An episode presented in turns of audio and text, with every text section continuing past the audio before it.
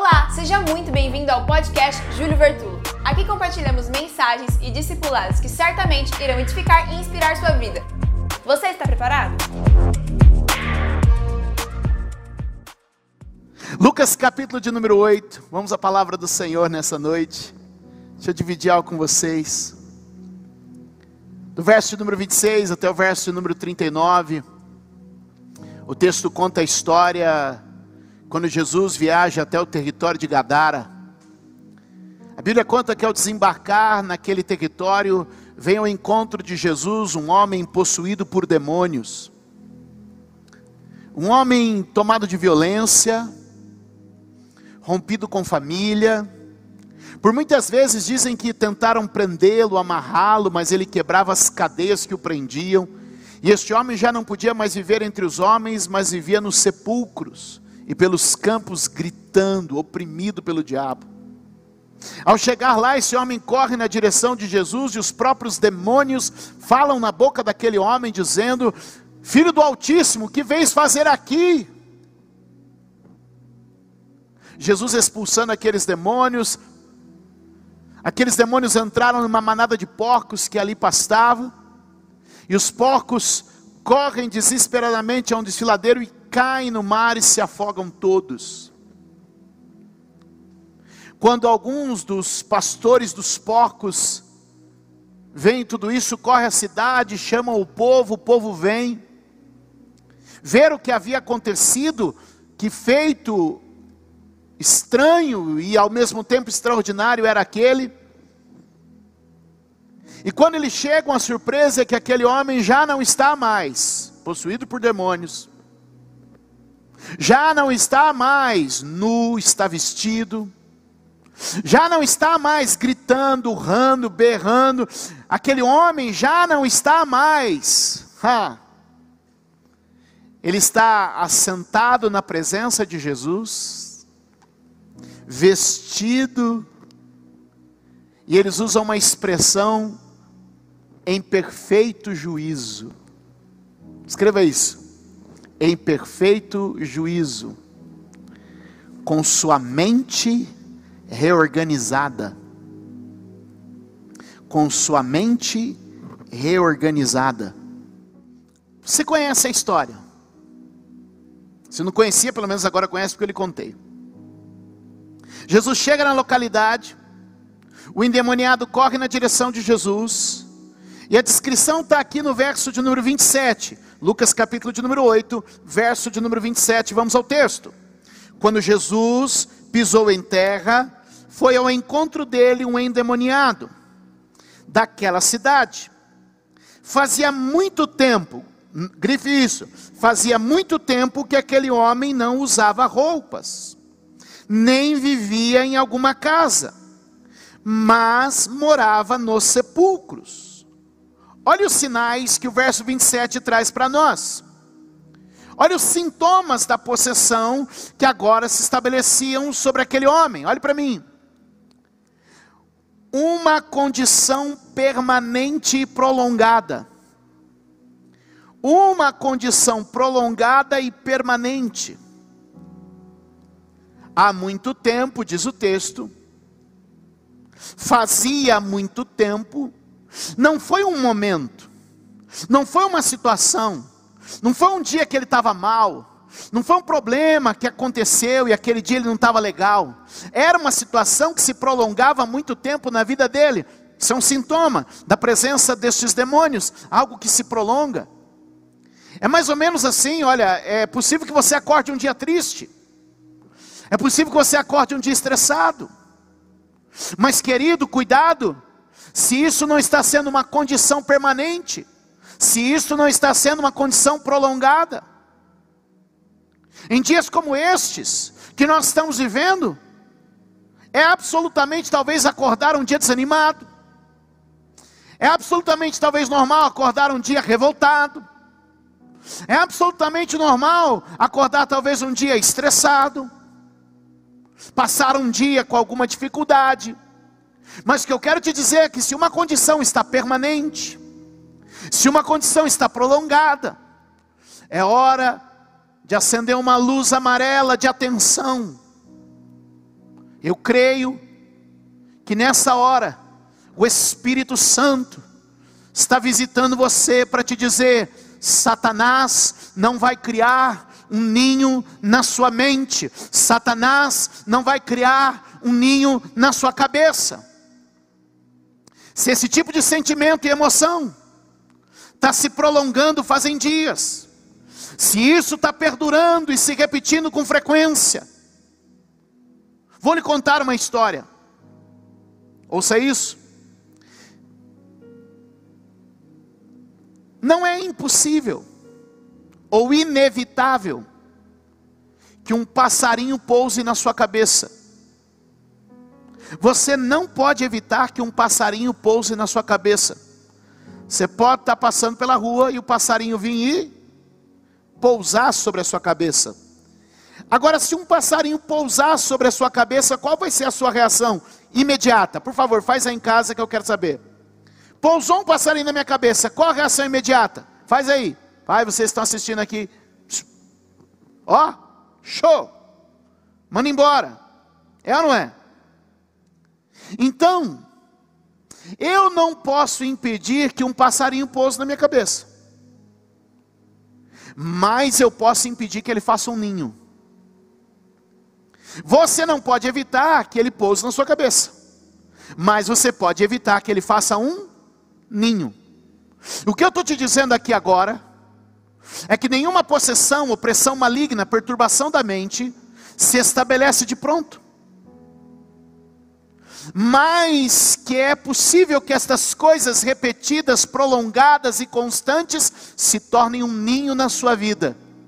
E hoje nós estamos em um ambiente de libertação nesta casa. Alguém pode dizer amém? O que acontece, a primeira coisa é que aquele homem começa a romper com o comportamento formal. Ele começa a ter loucura, seus pensamentos estão desalinhados e logo ele perde a, a análise moral, porque a Bíblia diz que ele começa a andar pelado, ele começa a andar nu. Logo ele já não consegue mais se relacionar, ele não consegue mais se encaixar, e aí a Bíblia diz que então ele deixa de ter vida social, ele para de viver com os vivos e escolhe agora morar no cemitério com os mortos. Tudo porque uma condição na sua mente começou a ser prolongada e definitiva. Era uma opressão maligna. Olhe comigo Lucas 8, verso de número 29. Vamos observar. Quem está pegando a ideia, diga glória aí em casa e continue aí anotando. Tire fotos e coloque a nossa hashtag. Lucas 8, 29. Pois Jesus havia ordenado que o espírito imundo saísse daquele homem. Muitas vezes ele tinha se apoderado dele, mesmo com os pés e as mãos acorrentados, e entregue aos cuidados dos guardas, quebrava as correntes e era levado pelo demônio a lugares, observe, a lugares solitários. Veja que este era um homem completamente dominado por espíritos malignos. Veja que todo o remédio ou toda a solução que se tentava aplicar na vida dele não resolvia. Todo método, técnica, toda a intenção das pessoas contê-lo não ajudava, não cooperava. O que a Bíblia diz é que cada vez mais esse homem vai se afastando das pessoas, vai se afastando das pessoas por causa daquela possessão demoníaca que não permitia mais ele viver a realidade dos homens. E todas as vezes que o amarravam, algo sobrenatural possuía e ele rompia. O que, que a gente está vendo aqui? Um homem que está sendo assolado por demônios e por espíritos malignos. Um homem que está sofrendo opressões diabólicas terríveis. Mas Jesus deu uma ordem. E os demônios saíram. Em nome de Jesus. Toda atividade de demônios nós repreendemos na autoridade do nome de Jesus porque onde o reino de Deus chega, os demônios são expulsos, mandados embora. E eu quero dizer que a casa onde o evangelho do reino de Deus é pregado, se torna um território do reino e não pode haver dois reis nem dois governantes. Portanto, eu declaro Cristo reina nesta casa, Cristo reina nestas pessoas e as portas do inferno não prevalecerão contra a igreja. Onde a igreja chega, o reino se estabelece. Onde a igreja chega, os demônios vão recuando. E na autoridade, na unção, no poder do nome de Jesus, ordenamos agora, levante a mão, ordenamos agora que demônios e espíritos malignos batam em retirada. Espíritos de enfermidade, de miséria, de promiscuidade, espíritos de engano, mentira, espíritos de opressão, depressão, tristeza, angústia, espíritos de ira, ódio, raiva, espíritos que distorcem, espíritos que confundem, espíritos que perturbam, espíritos que assolam, que assombram, em nome de Jesus agora, nós damos uma ordem e declaramos por casas, por famílias, por vales e por lugares, nós estendemos nossa mão como igreja para declarar: esta noite é noite de libertação, em nome de Jesus. Uh! Aleluia! Venha o teu reino, Senhor. Seja notada a tua presença nesta casa. As correntes do inferno foram quebradas os sinais da tua presença hão de se manifestar. Oh, Radag Hashem, Anari, oh, levante as suas mãos, como uma bandeira sendo levantada, e diga: Cristo reina em minha vida, em minha casa e no que me diz respeito. E aqueles que creem, aleluia, aleluia, aleluia. Agora eu quero começar a pregar. Diga comigo, uma mentalidade organizada pelo Espírito do Senhor. Temos um ambiente próprio agora para isso. Diga comigo, uma mentalidade organizada pelo Espírito do Senhor. A Bíblia diz que eu e você temos a mente de Cristo. Levante a mão e diga: Eu tenho a mente de Cristo. Vamos lá, aqui vai, vai, vai, vamos lá. Eu tenho a mente de Cristo. Uh! Capítulo 8 do Evangelho de Lucas, verso de número 35.